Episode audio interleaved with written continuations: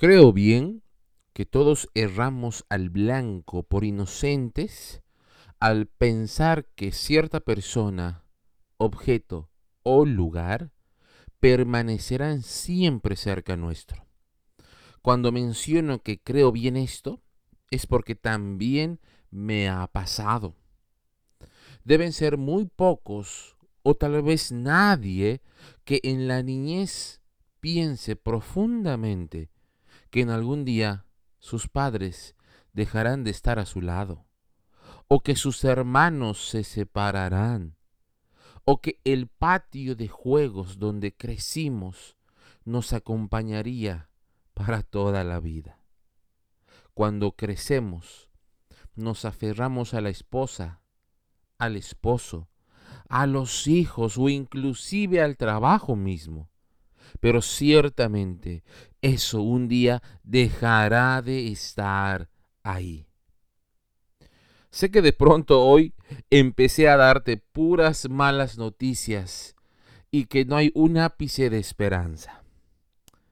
Bueno, déjame hablarte hoy de Moisés. Moisés en el Antiguo Testamento debía enfrentar un tiempo muy difícil. No olvidemos que Moisés sería el comisionado por Dios para liberar a su pueblo y guiarlos hasta la tierra prometida. Moisés sabía que la tarea era difícil y que todo lo que él conocía hasta ahí, todo lo que forma parte de su lugar de confort, se acabaría. En ese sentido, Moisés le pide lo siguiente a Dios.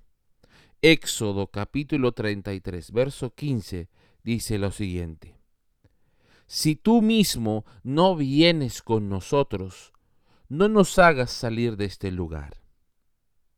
En otras palabras, Moisés está diciendo, si tú no confirmas que me acompañarás en todo momento, no lo podré hacer.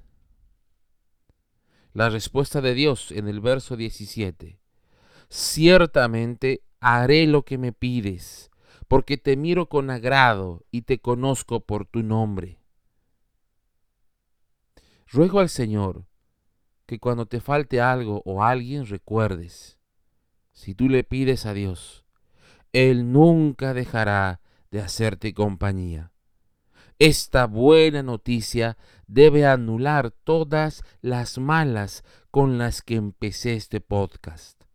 Por eso, el día de hoy quiero bendecir tu vida para que ésta se aferre al único Dios de los cielos.